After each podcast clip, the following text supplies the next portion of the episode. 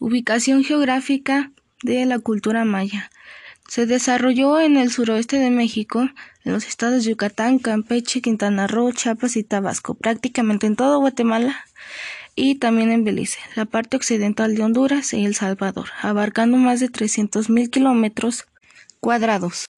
Datos sociodemográficos de la cultura maya. Los mayas tienen una participación marginal en la democracia y este hecho ha contribuido un factor que ha intervenido su desarrollo social.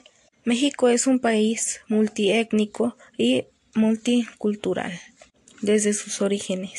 En las ciudades mayas el centro era ocupado por complejos ceremoniales y administrativos, rodeado por la irregular expansión de los barrios residenciales. Las diferentes partes de una ciudad eran conectadas por La arquitectura, principalmente de las ciudades, se componía de palacios, templos piramidales, juegos de pelotas ceremoniales y escrituras alineadas.